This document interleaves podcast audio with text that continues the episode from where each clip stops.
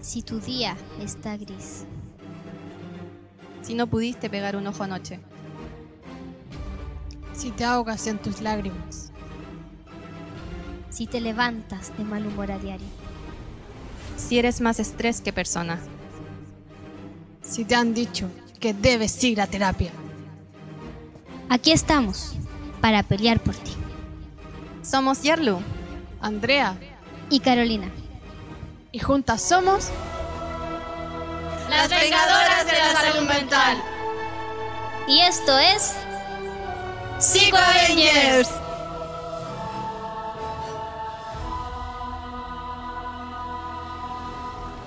Bienvenidos a un nuevo episodio de Psico Avengers. y bueno, seguimos en cuarentena. Nah. Ahora un poquito más más Sí, cada vez vamos mejorando o empeorando, no lo sabemos en realidad. Pero lo Pero intentamos, que lo importante. van descubriendo que hemos cambiado de fase y que hemos vuelto a la fase 1. Ya. Siempre que nos escuchen, vamos a retroceder. Ah. Ya. Retrocedemos. Así Pucha, es. a- algún día, algún día podremos volver a juntarnos y, y coordinar. Aunque cuando estamos juntas tampoco nos sale tan coordinados. Hay que reconocerlo. Perdona, no está excelente, Carolina, por Dios. Ya, bueno. eh, espero estén teniendo un excelente fin de semana. Espero estén gozando de buena salud todos. Cuídense harto. Y bueno, en esta instancia hablaremos de lo que esta semana nos convoca, que es el movimiento LGBTIQ. Exacto.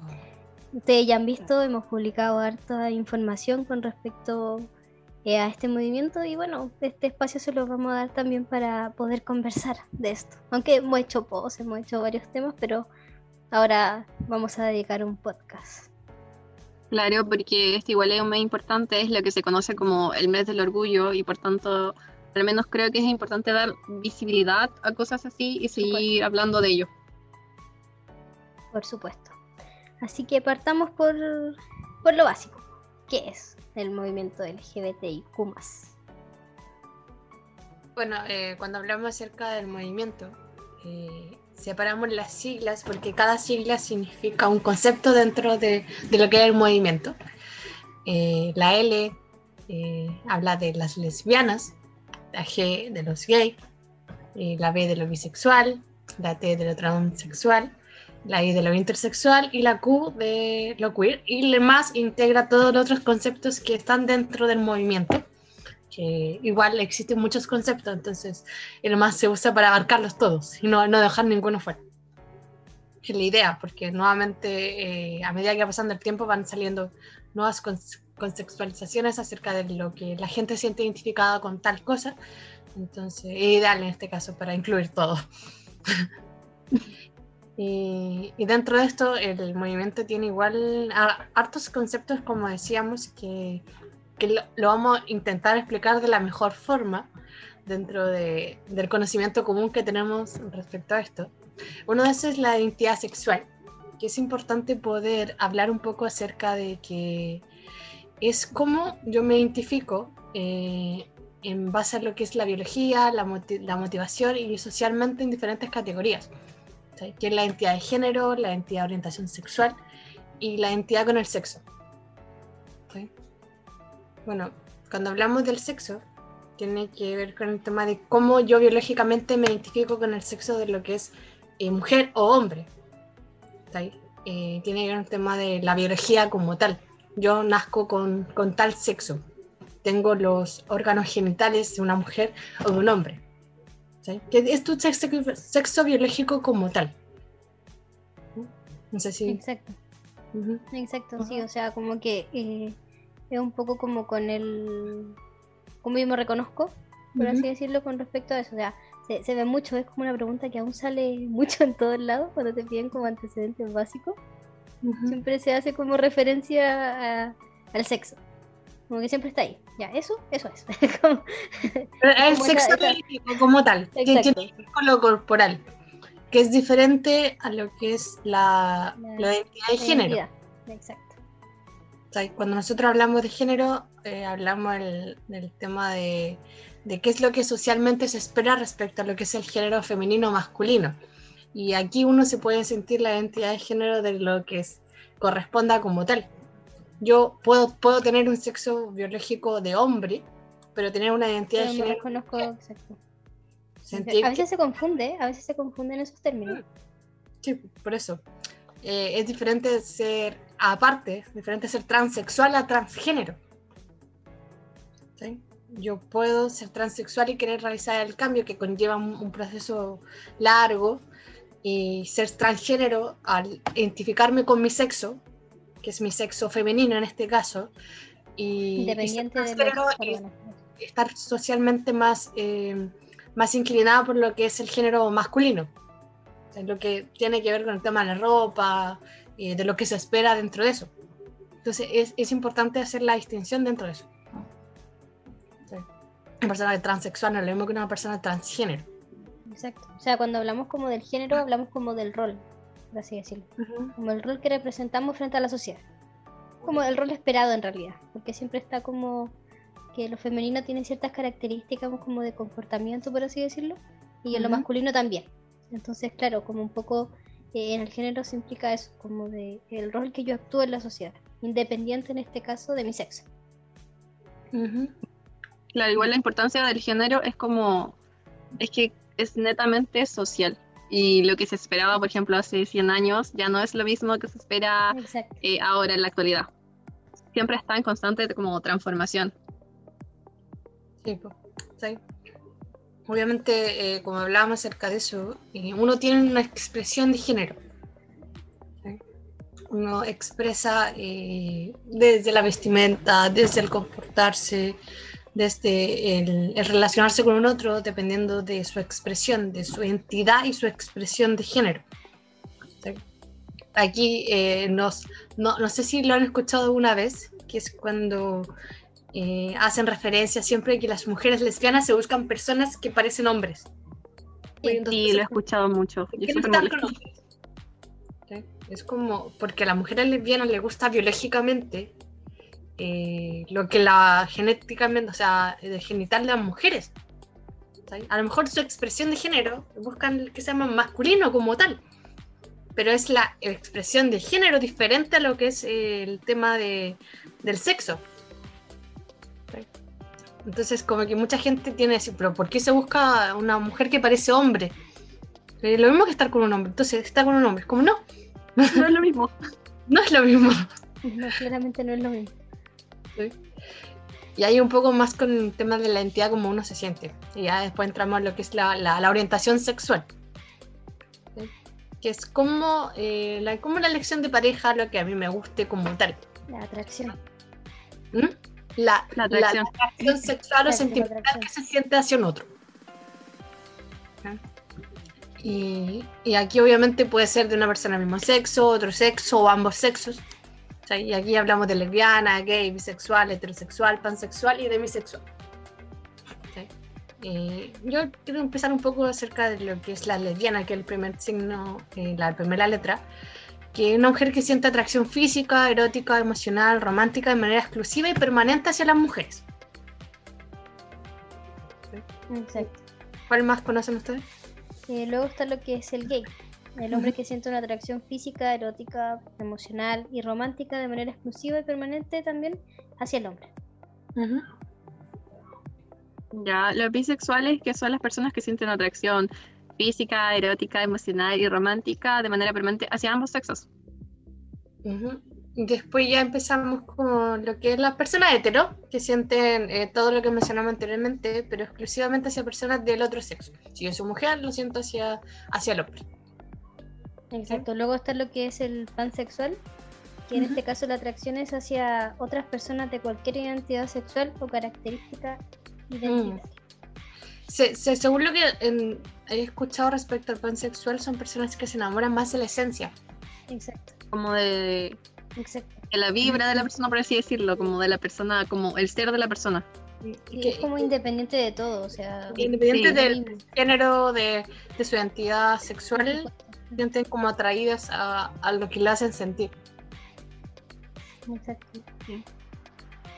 Y los demisexuales, que serían las personas que establecen este vínculo solo con las personas con las que se involucran emocionalmente. De- dentro del demisexual está dentro de lo que es el asexual. El demisexual es parte de la sexual.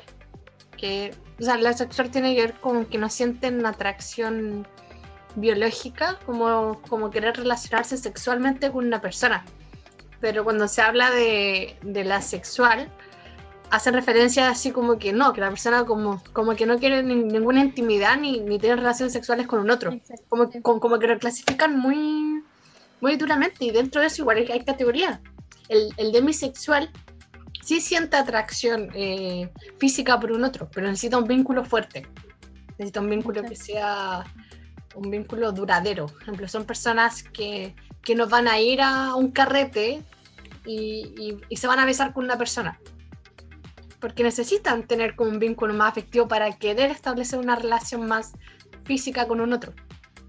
Pero después de un tiempo, cuando ya desarrollan los sentimientos, sí comienzan a tener deseo sexual por la persona. Sí, sí, sí quieren tener relaciones con la persona. Entonces, igual es como bien amplio. Es como tan concreto como tal. Sí, a veces como que se les categoriza así como, ah, no, no, me interesa nada, como que no, no quieren nada. ¿sí? Y sí sienten el vínculo afectivo con las personas. La acción asexual no significa que, que no quieras a las personas, sino que te cuesta un poco más respecto a- al tema de la sexualidad. Necesitas como cierto vínculo especial con la persona. Y también es válido que solo te guste la persona como más desde los sentimientos, de la involucración. Si no quieres tener relaciones como tal, es, es válido en todo sentido. Lo importante es encontrar a otra persona que entienda y comprenda ese pensamiento. Exacto, que lo compartan. Y que Ujú. busquen lo mismo también. Sí. Sí. Y como decíamos, como que igual abarca hartos conceptos el tema de. Ya, hay Sí, muchos, muchos más conceptos, pero claro, si nos dedicamos como a abordarlos todos, podríamos estar mucho tiempo aquí. Así que más o menos intentamos hablar de los, como, De las letras Conceptos de la- básicos, por así decirlo. sí, de las letras que hay aquí, porque claro, hay, por ejemplo, está el poliamor. Que es válido, obviamente. Más, más, más que el tema de cuando se habla de una relación heterosexual como tal. ¿sí? Y muchas veces hablan del poliamor, de la relación abierta, que es parte de, de todo lo que tiene que ver con los conceptos. Pero hablamos de los conceptos básicos, yo creo que también es importante conversar otras cosas. Por ejemplo, el tema de, de, de como, claro, o sea, estamos conmemorando en este caso esta semana, Ujú, eh, y es porque hay una larga historia también detrás. O sea, partiendo de la base, por ejemplo, de que en 1948, eh, en este caso se consideraba como una enfermedad, se incluyó en- como una enfermedad, como una desviación sexual. Imagínense, o sea, llega un punto en el que esto como que no, o sea, como que esto no se permite, es una enfermedad, hay que sanarlo. Y, y desde ahí igual es como bien, bien fuerte eh, el tema, eh, porque se hicieron como varios estudios, como intentos de sanar, eh, que fueron bien crudos.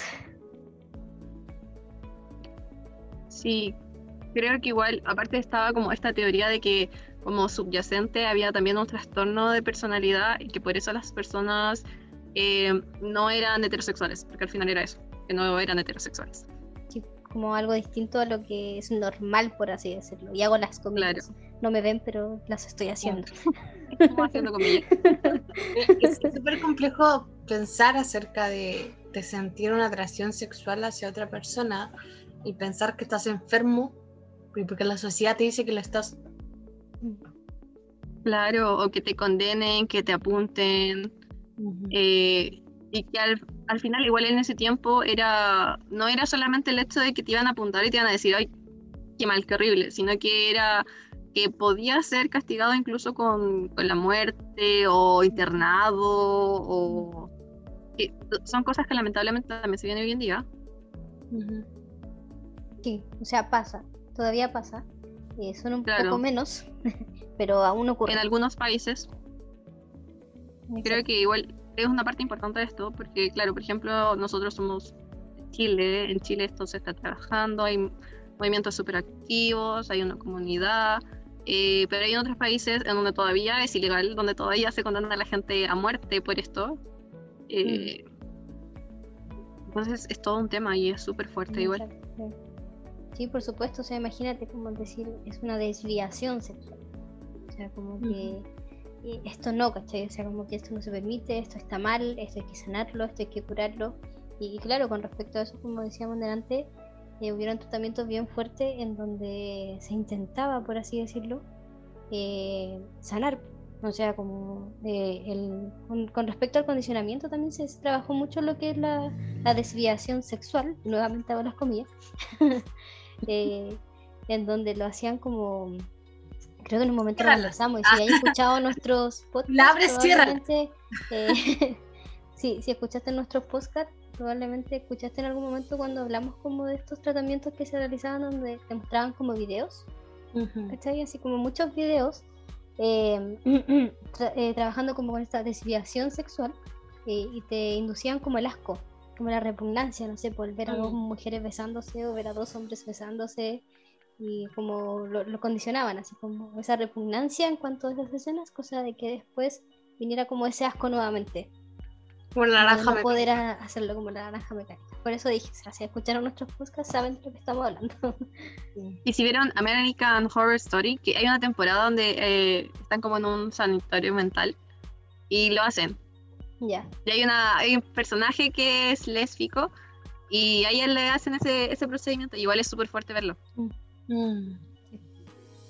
O sea, Dato imagínense si verlo eh, se, se genera fuerte, imagínate eh, Vivirlo. O sea, qué, qué terrible. Es como tener esa sensación como de, de no poder luchar contra eso. Es como, pucha, me gustan. Es como, eh, de- es mi sensación, siento esta atracción. Y es como, no puedo, o sea, estoy enfermo, no puedo sentirla. Recién, igual es, creo que es impactante pensar el hecho así como que uno dice, ya, pero en verdad eso ya no está en, como en los manuales como diagnóstico, pero hace súper poquito que se abolió. En el 73 se elimina de los manuales desde la Asociación Americana de Psiquiatría y recién en el 90 la OMS lo saca como enfermedad. Lo deja de considerar como enfermedad. Que son poquitos años en la historia como de la humanidad, es súper poquito tiempo. Considerando el tema de, del avance que hemos tenido. Yo creo que actualmente se vive eh, más lo que es el hablar acerca de esto y, y ser consciente de, de- de todo lo que pasa alrededor. Ahora es más visibilizado. Antes no lo era, porque obviamente si hasta 1990 era considerada una enfermedad mental, las personas lo veían como algo repudiable, algo que no era, algo que no debía pasar. Y si bien se quita de lo, de, o sea, la, la OMS deja de verlo como enfermedad mental, cuesta mucho que las personas lo incorporen como tal. Aún, yo aún tengo recuerdos de, de no haber visibilizado tanto lo que es la comunidad, sino hasta cuando ya era un poco más grande. O el año 90 la homosexualidad aún se seguía escondida y aún seguía siendo repudiada.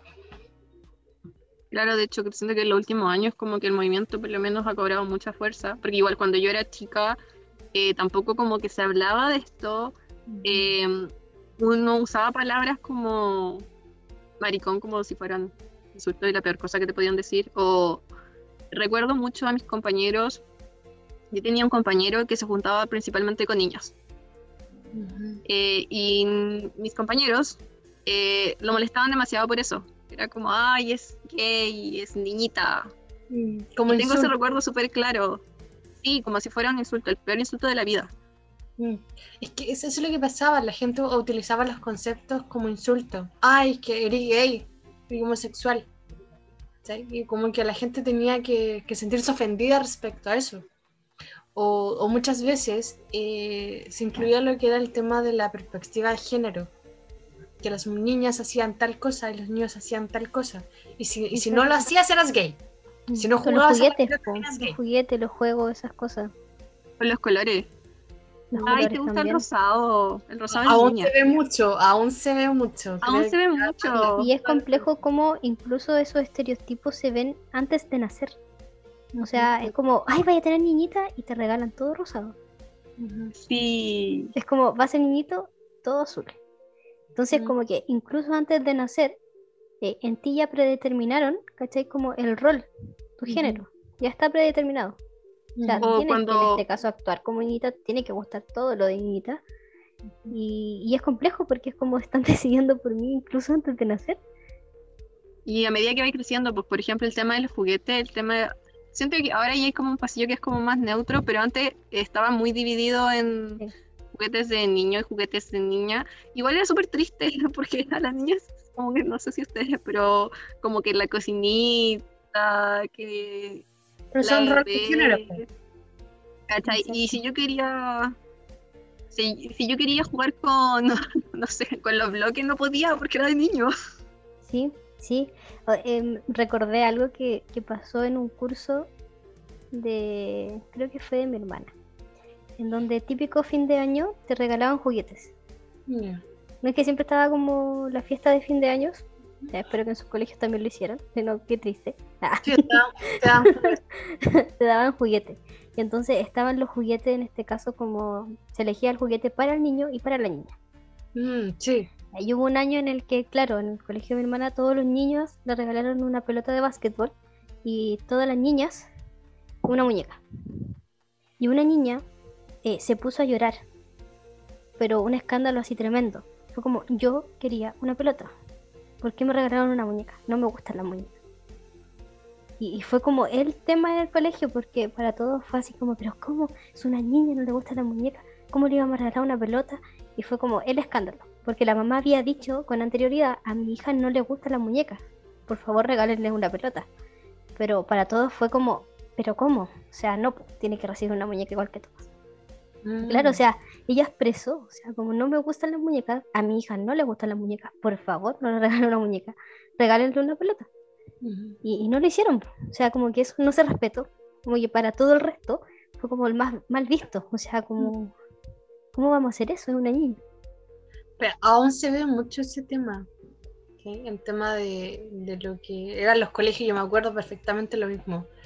Eh, dentro de lo que los colegios, lo que era la junta de vecinos, siempre es como niño o niña. Niña Exacto. cosita, niño autito, siempre. Entonces, eh, yo creo que es importante dentro de esto también el, el apoyo que tienen los niños con sus padres. La mamá dice, saben que a mi hija no le gustan las muñecas, quiere una pelota. ¿sí? Entonces la madre apoya los gustos de la hija. Y es súper importante que como padres eh, tengas como, la, o sea, le entregues el apoyo a tu hijo respecto a lo que quiere. O sea, con, sabiendo de que no, no existe nada de ningún género determinado, sino que todo es socialmente construido. ¿sabes? Exacto. Todo es social, como decía, todo, todo es socialmente construido. La gente dice, ¿sabes que esto de niña se convierte en niña porque la gente lo dice? ¿sí? Cuando no es así. Y, y- y es triste porque en la actualidad aún se siguen viendo mucho eso, esos prejuicios. Y, y sí, demasiado. Y sobre todo como en cuanto a cómo los padres, de cierta forma, eh, influyen. O sea, es que los padres son directos en la crianza. Es como, eh, nada pasa si no es por los padres. O los que tienen, en este caso, cuidadores, eh, que son cuidadores a cargo de niños. pues, No siempre son los padres. Y desde ahí, por ejemplo, algo que yo también he visto mucho últimamente es como Disney, que es una cosa tremenda, eh, ha incluido lo que es LGBTIQ en sus películas, en sus eh, series, y, y desde ahí, por ejemplo, ahora que tienen una plataforma tremenda, eh, he leído muchos comentarios con respecto a eso. O sea, como es que voy a terminar mi suscripción porque no puede ser que en sus películas estén fomentando esto. Mm. No sé si ustedes al respecto han visto, o sea, yo veo hartas cosas en Disney y siempre estoy leyendo con respecto a eso. Porque sí, o sea, hay muchas series, muchas películas en donde esto lo incluyen. Personajes en este caso que son de la comunidad LGBT y más. Y, y de parte de los padres como que está, es que no, no voy a dejar más que mis hijos vean estas cosas, es que voy a eliminar la suscripción, es que los voy a bloquear y no sé qué cosa, y cómo pueden estar mostrando esto, y no, tremendo. O sea, hace poco sacaron un corto que se llama El Princesito. No sé si lo han visto, No, no, No, le ni vi. idea. ¿no? Ya, si no lo han visto, y si el resto también que me está escuchando no lo ha visto, eh, véanlo, porque es muy lindo. Sea, eh, Lo- lo mucho lo que es esto. O sea, yo en verdad no he visto como comentarios y esas cosas, pero sí he escuchado eh, como de personas. Eh, el hecho así como de... otro- tengo muy marcado el otro día como que alguien dijo así como, no, como que yo no tengo nada contra esto, pero siento que no es algo que tendrías que enseñarle a los niños pequeños. ¿Cómo? ¿Cómo no le voy a enseñar a los niños pequeños? Creo que es el momento ideal para enseñarle a un niño. Por supuesto, o sea, es que es como eh, es como el pensamiento de que aún es como si lo ve es que va a hacer eso. ¿Cachai? Como que si lo ve lo va a No. aprender y, y no y claro, o sea, como que si, si normalizo el que, que mi hijo vea dos hombres besándose, después como Va- que va a ser homosexual. va a ser homosexual, ¿cachai? Y lo ven como algo malo, como si con- convertirse en homosexual fuera una característica negativa. La cosa es que dentro de los patrones de crianza, uno tiene que, que experimentar esas situaciones desde la apertura de mente, desde el saber que, que son conceptos y, y visiones o formas de, de vida que están dentro de lo que es la, la normalidad. ¿sabes? Tú por, porque tu hijo vea cosas no significa que va a ser parte de, o puede ser que no vea nada y aún así sea parte de la comunidad, porque la orientación sexual no es algo que esté influida por lo que ven, sino es algo que se siente. Entonces, imagínense el tema de que ya es difícil eh, estar en contra de la sociedad, estar en contra de lo que la sociedad te dice que lo que te tiene que gustar, de lo que corresponde a tu, a tu sexo o género, para que aparte tus padres estén en contra y te repriman respecto a eso. Los niños eh, escogen y saben qué es lo que les gusta, qué es lo que quieren desde una edad temprana. Niños de 3 o 4 años saben que ellos no, las mujeres no, que no quieren vestir rosa, saben que quieren autitos, saben de que quieren hacer tal cosa. Hay niños que dicen, mamá, yo no soy niña, sino niño. ¿Sí? Porque se, se identifican como niños. Mamá, yo no O soy me gusta ese nombre, quiero que me llames así. Sí. Mamá, me gusta el pelo corto. Mamá, me gusta el pelo largo. Mamá, quiero esto. Mamá, quiero lo otro. Papá o abuelo. O sea, son niños que tienen la capacidad de decidir respecto a sí mismos. ¿Por qué? Porque son niños que tienen conciencia respecto a sí mismo y al otro. ¿sabes? Entonces, si, si tu hijo a los cuatro años te dice, ¿sabes qué, mamá? Eh, yo soy, soy niña. Nací como niño, pero yo me siento niña no es algo que tú tengas que, que, angustiarte ni asustarte, porque es una experiencia nueva, puede ser. La cosa es que dentro de eso espero que puedan apoyarlos, entregarles la contención y, y guiarlos. ¿Sí? Guiarlos en ese proceso, que por, por, sí ya es difícil encontrar la sociedad. Entonces, si ya están en contra de la sociedad, necesitan que por lo menos tú, como cuidador, seas el apoyo que, que requiere. Exacto, eso es súper importante. Eh, porque muchos también, claro, o sea, no, no lo expresan, no lo dicen, no lo comentan hasta una edad ya muy adulta, porque es como, mis padres siempre me lo negaron, como el miedo. Imagínate con, cuando esto pasa eh, en familia, en este caso, eh, que son religiosas, o sea, la religión es un gran tema, porque uh -huh. va totalmente en contra de. Uh -huh, sí. Entonces, como que la religión ahí es como eh, un gran peso, por ejemplo, para, para muchos niños o niñas, ¿cachai? Porque de cierta forma es como un, eh, quiero expresar, siento esto, pero mis padres yo sé que no. Uh -huh. Cuando la religión está a la base, uff, es complicadísimo. Es que actualmente la religión es uno de los mayores prejuicios que existen respecto a la comunidad. Exacto. Si bien se ha, se ha abordado y se ha, se ha, visibilizado respecto a, a, a, lo que conlleva esto en la religión, sí, sigue siendo un punto importante respecto a, a que esto se, se, visibilice de forma mucho más clara. Sí, totalmente. O sea, la, la religión tiene, tiene base y creencia muy clara. Entonces, desde ahí, eh, no, pues no compatibilizan absolutamente nada como dato curioso, eh, no estoy en contra de la iglesia católica ni nada, eh, pero mucho antes, en la antigua Grecia, esto era súper natural. De hecho, en uno de los mejores como, eh, como ejércitos que tenían, estaban conformados solamente por parejas homosexuales, porque tenían la creencia de que así los hombres iban a luchar como mucho más por el tema de que iban a estar intentando proteger al amor de su vida. Y luego es con la, con la iglesia como católica, eh, donde demoniza esto, porque se supone que, claro, eh, estamos destinados a procrear, y ese es el fin de, de todo acto. Y me cambia esta visión y condena al otro. Y los homosexuales y todo eso se va al infierno y mueren ahí. O no, sea, lo- obviamente no lo la- sabía. Eso del ejército no lo sabía. Es un dato muy curioso. muy Acá acabo de descubrirlo. sí. Y obviamente, como decíamos, la, la iglesia sigue siendo un impedimento importante respecto a la, a la visibilización respecto a la comunidad. Si bien creo que eh, la- de acuerdo al apoyo popular se ha visto como más visibilizado esto. Personas que, que dan su opinión respetuosamente.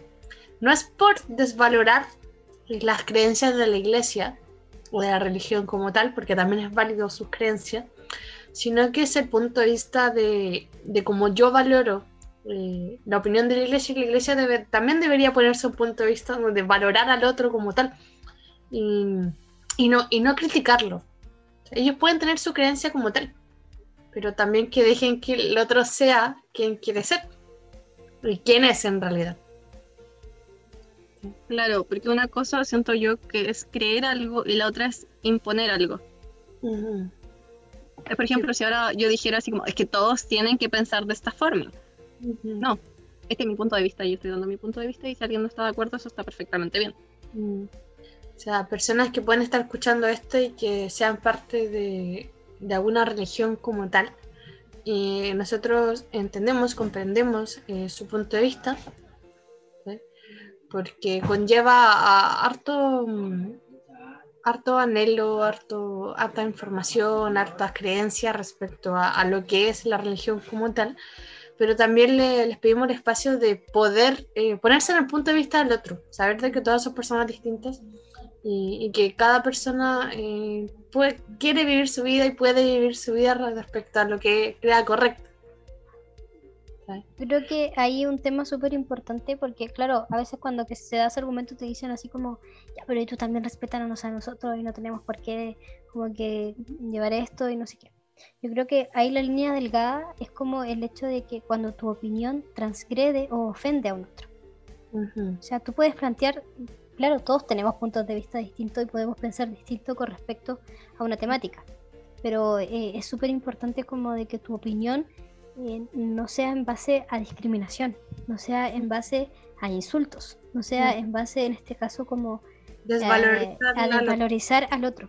O sea, de ahí ya es importante porque ahí es como, ya no es solo una opinión, o sea, estás generando eh, un impacto negativo en el otro. Entonces desde ahí ya pasa a ser como más allá de el respetar tu opinión. O sea, hazlo, plantéalo, eh, pero sin ofender, por así decirlo. O sin dañar. Porque a veces, claro, es como un, es que yo opino esto, pero la opinión está llena de insultos, está llena eh, de discriminación, y desde ahí es como un ok, pero Cuando tu opinión transgrede al otro y ya tu opinión ya no es opinión, sino que es crítica. exacto. Tú puedes poner tu punto de vista, pero también tienes que considerar al otro y su punto de vista. Es válido, como decíamos, el tema de la religión, pero también es válido que el otro piense y sienta distinto. Respetar eso. Y, y yo creo que aquí es donde entra un poco el tema de la controversia de lo que es el matrimonio igualitario. Porque el matrimonio como en sí ya es un más asociado a lo que es la iglesia. Entonces cuando se habla Claro. del matrimonio igualitario es como ya. Y es como ingresar respecto a un terreno que está en controversia. Y es un tema muy... que está muy en la palestra todavía. Ahí está. Porque es muy reciente, fue muy reciente. No recuerdo la fecha exacta, pero acá en Chile al menos eh, es un tema que, que lleva como poquito eh, en cuanto Muy a que ya se... Si no, no recuerdo la fecha exacta en estos momentos, no viene a mí. Pero, Pero hace sí, un o sea, igual es, es un gran, es un gran avance. Muestro que es un gran avance. Mm. Es un gran avance. La cosa es que en muchos países el matrimonio igualitario está desde hace muchos años. Sí. ¿sí? En donde eh, las personas tienen el derecho de casarse con, con quien quieran. con quien deseen hacerlo. Y, y así se va de a poco como con pequeños pasos haciendo grandes cambios. Que para personas puede ser como sabes que me da igual, pero para algunas personas son algo súper importante. Como el, el que les hayan negado el derecho de, de algo que a lo mejor se, siempre soñaron, simplemente por, por amar a otra persona de tu mismo sexo. Eh, tuvo que haber sido una experiencia dura, difícil, y que ahora te digan, ¿sabes qué? Vas a poder. Sí, Y no solo por la persona, sino por su familia, por las personas cercanas. To- Todos viven ese proceso eh, y de igual forma. Entonces es un pequeño paso. Para algunas personas puede ser que sea muy pequeño, pero para otros es muy grande. Como cuando en algunos países como que se empezó a legalizar, eh, no sé si lo vieron, pero habían como varias historias donde subían así como a veces como eh, de abuelitos que habían esperado como años para poder hacerlo. Y eran Sí. historias muy tiernas y muy lindas. Sí. O sea, yo, yo acuerdo que eh, en Chile acá existe lo que es el acuerdo de unión civil, donde tú legalmente puedes como no, no casarte como tal, sino que también es como un tema de, de que están juntos legalmente. Como un tema de, de- de acuerdo. ¿sabes? Que para las personas, pero, pero tienes tu acuerdo de la unión civil. Pero no, para algunas personas necesitaban el paso eh, respecto a lo que es vivir la ceremonia de lo que es el, el matrimonio. O sea, y la fiesta. Yo creo que en parte es eso, pero en parte es porque igual es discriminación. Porque te doy algo que se parece, pero no es lo mismo, porque tú sigues no. siendo diferente. Es como confórmate con eso. Claro, eso es lo que te voy a dar. No te voy a dar lo que tú pides, ¿cachai? Porque no eres igual a mí. Entonces te doy esto porque tú eres diferente. No puedes tener lo mismo que tengo yo. Ujú. Sí. Y puede ser que personas eh, homosexuales como que nu- nunca hayan querido casarse, ¿cachai? Por un tema de, de la ceremonia como tal, un matrimonio como, como lo conocemos. Pero aún así que, que no hayan tenido la opción, ¿sí? creo que es lo complejo. ¿Sí? Porque ni siquiera te dan la, la ilusión de pensar hacerlo, sino que directamente te dicen, ¿sabes qué? Tú no. No puedes, porque eres raro. Y, lo- y lo normal es que se case una pareja heterosexual. Sí.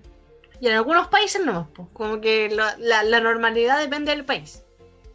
Porque si, si vas a otro país, es libremente y puedes casarte con quien quieras, hasta con muchas personas a la vez. Exacto. Pero depende del país. Hay países donde eh, eres normal y en otras eres raro. Sí, como que tiene que haber un cambio global, no, no un cambio solo a nivel personal ni, ni de país, sino que Sí. también que se visibilice eh, más espaciadamente. Sería lo ideal, pero siento que igual pequeños pasos ayudan un montón. Sí, sí. Como que, eh, claro, se gustaría o encantaría, por así decirlo, eh, que fuera más global y que de verdad pasara como eh, ya un tema como, como de sociedad finalmente, porque eso es como un cambio de mentalidad y, y apertura de mente, por así decirlo. Que sea un Pero- derecho y no un privilegio. Exacto. Pero con pequeños pasos se puede conseguir, que es lo importante. O sea, actualmente también, pues, o sea, como que las nuevas generaciones igual es algo que, que se está visibil- visibilizando, a pesar de que aún haya mucha como controversia con respecto a los padres, pero, pero de a poco se está haciendo y se está logrando. Entonces igual es, es bueno. O sea, como les digo, vean el corto de Disney, por favor. Pero bueno, eso no- sabía que estaba en realidad. No, yo tampoco no, no lo había escuchado, mucho pero y es muy lindo con respecto a eso. Claro, a mí lo que me gusta, por ejemplo, es que aparte de que hay como esta diversificación en cuanto a, personajes, en cuanto a relaciones, también te está saliendo un poco como de, de- del estereotipo. Porque antes cuando, no sé, pues ponían un hombre gay en, en la tele, todos tenemos una imagen súper clara de un hombre gay. No sé si se les viene algo a la mente. O a sea, mí viene un hombre muy guapo. O sea, yo, yo, yo creo que la imagen que te querían vender a- a- antes y de lo que hablas tú es tu nombre eh, amarenado, no sé cómo se dice. Amanerado, sí. Sí. Como, como el, el, el gay diva. Sí, como características histriónicas. Sí, así. Y eso era, esa era como la visibilización que tenían antes. Y ahora no, pues ahora como que te muestran más. O sea, Es que ahí, No sé. ahí entra la confusión de lo que es todo lo que hablamos anteriormente, que es la expresión de género, la expresión sexual, la orientación sexual. Una persona que tiene una orientación sexual homosexual no significa que se identifique con el otro género ni con el otro sexo. claro. Como que aquí ya entra un tema de, de- de saber mucho más acerca de, de los conceptos. Y algo que me llama mucho la atención actualmente es que también personas que son mayores, que crecieron con, con el tema de la, de, de las restricciones respecto a lo que es la homosexualidad, también van, van abriendo la mente respecto a esto y abriéndose a conocer. Ya, ya no tanto desde la crítica, decir, sabes que yo me crié de esta forma, entonces yo no puedo ser flexible al respecto, sino que también se están dando la oportunidad porque las series te muestran esto, eh, redes sociales eh, tratan de abrirse también a- al contenido de, de la comunidad. Entonces, las personas que antes tenían un pensamiento más rígido también se van abriendo al respecto. Personas que no, que es difícil y lo entendemos, lo comprendemos. Porque desde pequeños hasta ahora han, han conocido una realidad que a lo mejor no era la realidad como tal, pero es la realidad que ellos conocieron. Solo lo, lo invitamos a que puedan abrirse respecto a conocer otras realidades, a otras perspectivas. Eso siempre nos enriquece como persona. Exacto.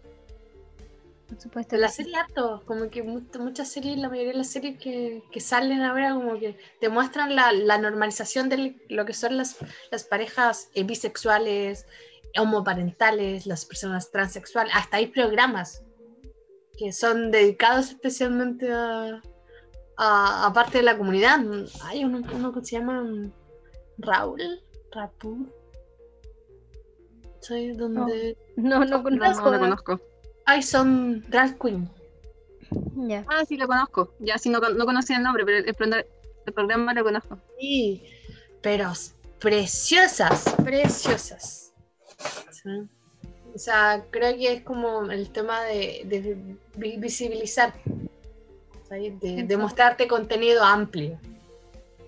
De, de no solo poner en, en- en las películas, los libros o en las series eh, parejas heterosexuales, sino que comprender que, que hay de todo, que todo, Sí. que todo es válido, que el amor es amor. Yo creo que esa es como la, la mayor invitación, por así decirlo, con, con este espacio, esta instancia que, que hemos dedicado esta semana. Eh, porque claro, o sea, como entender que, que hay que visibilizar y, y que hay que, en este caso, como que abrirse igual un poco como al conocer esto, porque ya está, está. O sea, ya, ya pasó. Antes se ocultaba, antes no, antes se, se consideraba enfermedad y todo, pero ahora ya no. Entonces como que hay que cambiar un poco como eso, como de estamos en otros tiempos, esto se, esto es normal, siempre lo ha sido. Además que ahora sí ya se está visibilizando y está tomando fuerza, tiene fuerza ya. Entonces de cierta forma es como un eh, abrirse un poco porque las nuevas generaciones también, o sea, ya ya se, se está normalizando y eso es súper bueno y es súper enriquecedor. Darse el espacio como de, de conocer algo diferente quizás a lo que, a lo que pucha, a lo mejor a mí como adulto me enseñaron. Como darse el espacio. Porque, porque somos todos iguales, somos todos personas. Y, y desde ahí siempre ha estado la diversidad. Y eso es enriquecedor. En ningún contexto es algo malo. O sea, creo que la diversidad enriquece, finalmente. Así que finalmente eso, como la invitación a, a- a abrirse, en este caso, a conocer, a aprender. Y desde aquí también, o sea, como que nosotros como que hablamos hartas cosas, tampoco somos expertas, así que si, si dijimos algo mal y es como, oye, eso no es así, eh, corríjanos, porque también eso es enriquecedor para nosotras. Obviamente. Alguien más experto en nosotros en cuanto a, a, a conocimiento sobre el movimiento, obviamente así como, oye, dijeron este concepto malo, no sé. eh, díganos. Pero bueno, más que nada eso y, y bueno, espero hayan aprovechado el espacio. Espero para ustedes haya sido también provechoso y enriquecedor. Y nos volvemos a ver en otra instancia con un nuevo podcast. Espero que haya sido un, un episodio entretenido, que hayamos podido hablar acerca de, de algo que está en, en la palestra actualmente. Y, y poder, como dijo la Caro, abrirnos a, a experiencia, a conocer. Si es que eh, pueden, no sé, eh, ver algún, alguna serie, alguna película, algún corto, como dijo la Caro, y conocer más bueno. de lo que es la comunidad, eh, es muy enriquecedor. Así que eso. Estén muy bien. Adiós. síganos en nuestras redes. Adiós. Adiós.